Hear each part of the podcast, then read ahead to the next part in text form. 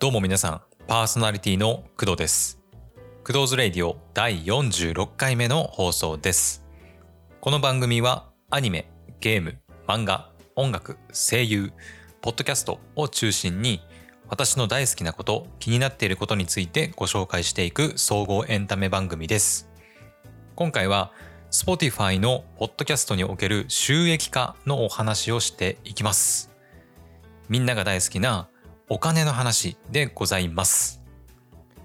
えー私は Spotify をはじめとして多くのプラットフォームでこのクドラジを配信しております。で、その配信ツールにはアンカーを利用していて Amazon Music だったり Apple Podcast、まああと Spotify なんかでマルチ配信を行っているわけです。で、Spotify に関しては Spotify 限定でミュージックミュージックプラストークっていう機能を使って私のトークと、まあ、Spotify の音楽をね一緒に楽しめるっていう体験を、まあ、提供したりもしております。そんなアンカーにね日々お世話になっている私のところについ最近アンカーでの収益化に関する情報が入ってきました。まあねあの情報自体は別にそんな新しくもないんですけどあの今後のねクドラジの配信に、まあ、大きく関わってくることなので今回皆さんと情報を共有したいと思います。私の働き方実験のテーマが自分の声で稼ぐことができるのかなのでこのクドラジで収益化できるのかもしくはできないのかっていうのは、まあ、非常に重要なことになってくるかと思います。私の働き方実験に関してはクドラジの第10回を聞いてみてください。というわけでアンカーを使った Spotify のポッドキャスト収益化についてお話ししていきます。ポッドキャストを配信している方はもちろんのこと普段からポッドキャストを聞いているリスナーさんのかリスナーさんにもあの関係ある話になるかと思います。それでは早速始めていきましょう。本日もよろしくお願いします。この番組はフリー BGM ムズムズと声フォントスタジオの提供でお送りします。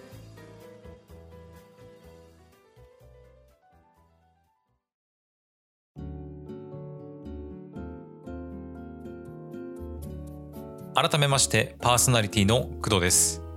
ではまず今回のオープニング曲を聴いてもらいましょう。映画「君の名は」主題歌ラッドウィンプスで全然前世ムービーバージョン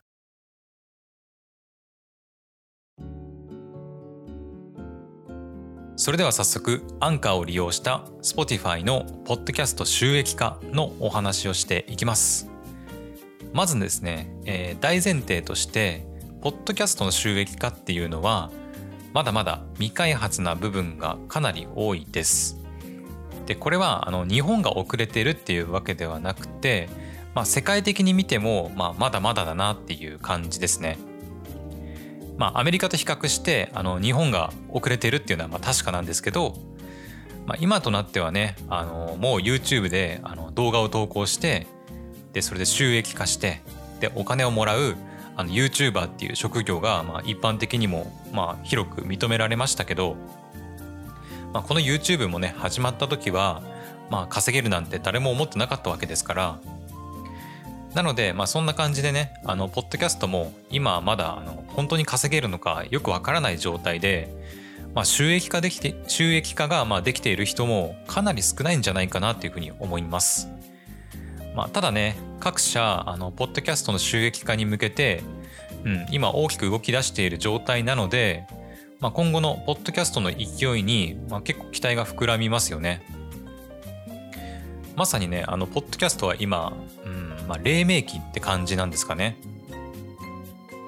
で、えー具体的にねポッドキャストを収益化する方法としては、えー大きく2通りあります。で一つはあの企業やお金を出してくれる団体などに番組のスポンサーになってもらうことです。まあいわゆるねあのこの番組は〇〇の提供でお送りしますみたいなやつですね。でこちらの収益化の方法に関しては、うん、ある程度のねあの番組の知名度だったり、まあ、人気がね、まあ、ないと難しいっていうのもあったりしてあの私のようなねあの一般人のポッドキャスターが実践するっていうのはね、うん、かなり難しいんじゃないかなと思います。あちなみにあのクドラジのねあのメイントークの前と一番最後に流れるあの提供音声に関してはあのスポンサーがついていてお金をもらって運営しているっていうわけではありません。あのねあの BGM だったりね、えー、AI 音声をまあ利用させてもらうために、まあ、流しているだけでございます。まあ、実はねあの別に音声で流さなくても著作権的には全然問題ないんですけど単純に流した方がラジオっぽいかなっていうあの理由だけで流してたりしてます。はい。では次に2つ目の収益化の方法、サブスクリプションについてです。まあ、今回お話ししていくアンカーを利用した Spotify のポッドキャスト収益化も、まあ、こちらのお話になります。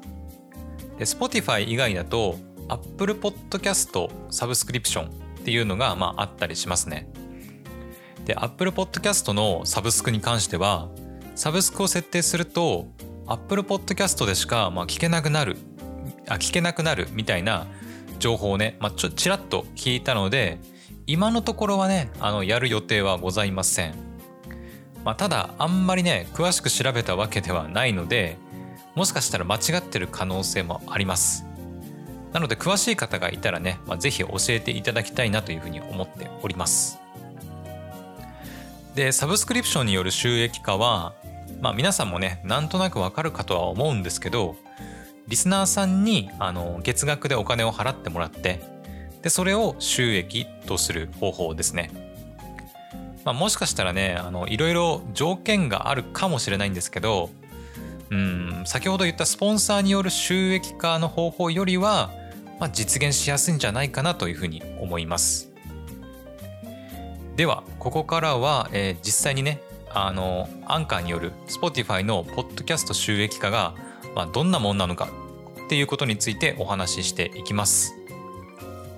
オープニングトークでもあの言ったんですけど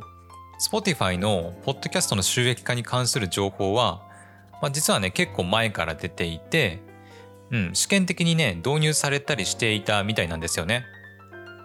でそれで今年の4月かなに、えー、ポッドキャストの配信者向けに収益化するためのツールを、まあ、提供しますっていうふうに発表されていたんですよね。ただこれも最初はあの利用できるのは本当に一部のユーザーだけで試験的に導入されたものだったんですよね。じゃあ日本のみんなが使えない使えないんじゃあの全然意味ないじゃんっていうふうに思われるかもしれないんですけどまあこれに関してはねちょっと後ほどお話しします。えー、それでねあの実際に収益化するためにはあのアンカーをねあの使う必要がありましてそのアンカーを使ってそれぞれのエピソードを、うん、サブスクに登録してくれた方あサブスクに登録してくれた方限定の有料番組にするのかそれとも誰でも聞ける無料の番組にするのかっていうのを、まあ、設定する必要って必要が、まあ、あるわけです。えそして、えサブスクのまあ料金ですね。は、え、配信者がね自分の方で設定できてで月額0.49ドル、まあ、日本円で約54円くらいみたいなんですけどでその約54円から20段階で、まあ、選ぶことができるみたいです。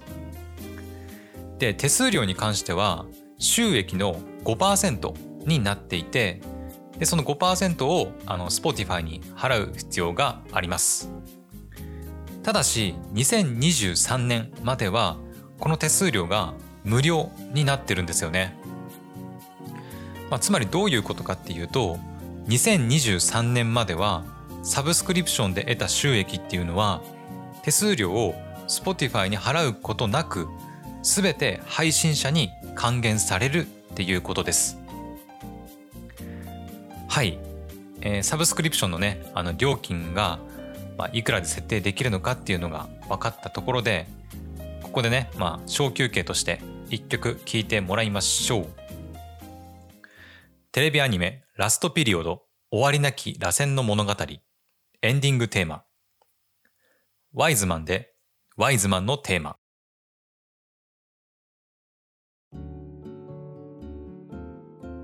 続きまして私のように日本に住んでいるユーザーはこのアンカーのサブスクリプション機能を利用できるのかということについてお話ししていきます。私の調べたウェブサイトの情報によると8月の26日時点ではアメリカ国内の全ユーザーに対してはもうすでに提供が開始されているみたいです。ただこのクドラジの第46回が配信される9月19日時点ではまだ日本では利用することができていない状態です、まあ、一応ね今年の6月29日に Spotify が日本での本格展開っていうのをまあ発表しているんですよね。でそれに加えて今年の9月15日から世界中のクリエイターがポッドキャストサブスクリプションを利用できるようになる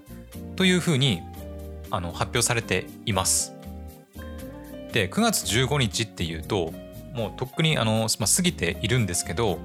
現状ね私の環境だとまだサブスクリプションは、まあ、利用できる状態にはありません。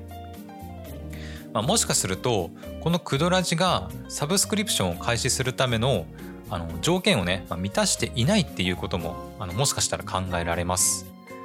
まあ、つまりあの視聴数だったり視聴者数の数が、まあ、規定数を満たしていないっていうことですね。まあ、ただですね、あの、昨日の夜のことですよね。ことですね。えっ、ー、と、日本時間の、えー、昨日の昨夜、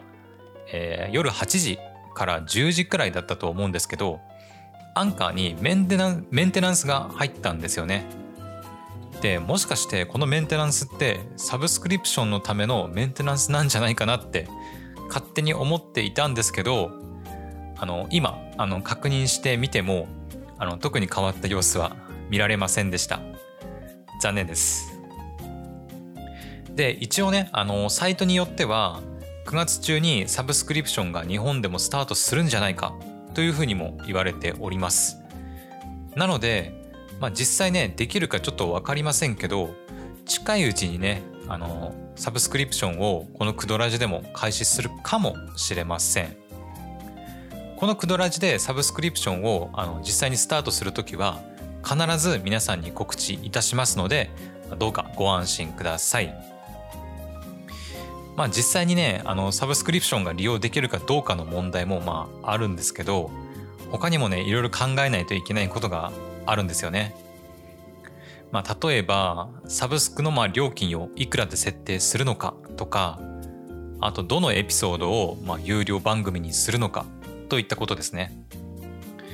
あとね一番のクドラジにおけるまあ懸念点は有料化したら聞いてくれる人がいなくなっちゃうんじゃないかなっていうところですね。で私のポッドキャスト「クドラジ」はまだそんなにねたくさんの方に聞いてもらえているわけでもないのでうん、なんかこんな状態でサブスクリプションの設定をしたらリスナーさんがちょっと離れていってしまうんじゃないかなと危惧しておりますなのでその辺もねしっかり考えつつあのサブスクリプションやっていけたらいいなというふうに思っております以上アンカーを利用した Spotify のポッドキャスト収益化のお話でした。それでは最後に一曲聴いてもらいましょう。映画スタンドバイミードラえもん2主題歌菅田将暉で虹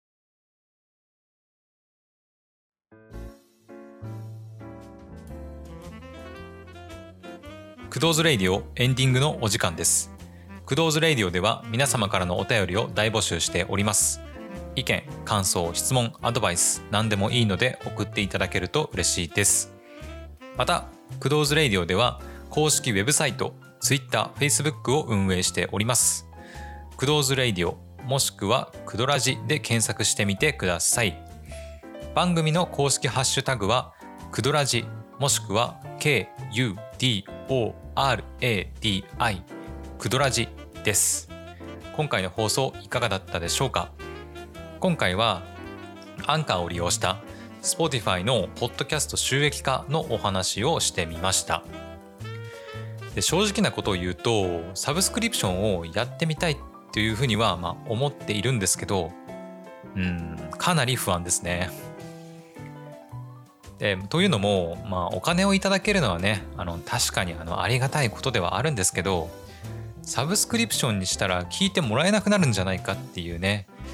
感じで、まあ、かなり不安になりますね。で個人的にはサブスクリプションに登録したらあの限定の配信が聞けるっていう形ではなくて配信内の広告がなくなるっていう形の方がなんかユーザーも登録しやすいんじゃないかなっていうふうに思うんですよね。で Spotify のプレミアムプランがあの実際その形をとっているのでポッドキャストの配信内に広告を入れてで Spotify のプレミアムプランに登録すると広告なしでポッドキャストが楽しめるみたいな感じにはできないんですかね。でそれであの Spotify のプレミアムプランの収益の一部をポッドキャスト配信者に還元するみたいなことはどうなんですかね？難しいんですかね？まあ、それで言うとあの私が Spotify で限定配信しているミュージックプラストークの配信は、まあ、サブスクリプションによってどうなるんですかね。でミュージックプラストークの配信っていうのは Spotify のフリープランの方は、まあ、私のねトークと音楽を30秒だけあの聞けて Spotify のプレミアムユーザーの方は私のトークと音楽をフル尺で聴けるようになっております。なのでこれをサブスクリプションの有料番組に設定した場合 Spotify のプレミアムユーザーかつ私の番組のサブスク登録者でないと私のトークと音楽をフル尺で聴けないっていうことになるんですかね。ああとあの有料番組になったエピソードは他のプラットフォームだとどうなるんですかね。やっぱり聞けなくなるですかね。うん。あそういえばあとノートとスタンド FM はどうしましょうかね。うん。まあその辺のねあの細かいところはねまだちょっとどうなるかわからないんですけど、まあ、先ほども言いましたけどサブスクリプションがねあのスタートする際には必ず告知いたします。なので皆さんには安心してこのクドラジを聞いていただきたいなと思っております。はい。というわけで本日の放送はここまで。なんですけど最後にね皆さんに少しお知らせです。で何のお知らせかというとクドラジの配信頻度が少し変わります。えこれまではね2日に1回の配信を、え休みなしで行ってきたんですけど今後は不定期で1日ずつ休みを入れていきたいなというふうに思っております、まあ、つまり今後は配信日の後に不定期で1日休みが入ります。で休みを入れる理由はあの単純です。私がじっくりアニメやゲームを楽しむ時間を取りたいからです。なのでいきなり配信を配信を休んだりすることがあるかと思うんですけど、まあ、気長にね待っていただけたら嬉しいです。で Twitter や Facebook の発信に関してはあの休みの日もやるつもりなので、まあ、フォローしていただければおおよその配信日はわかるかなというふうに思います。はいよろしくお願いいたします。それでは皆さん次回の放送でまたお会いしましょう。お相手は工藤でした。バイバイ。この番組はフリー BGM むずむずと声フォントスタジオの提供でお送りしました。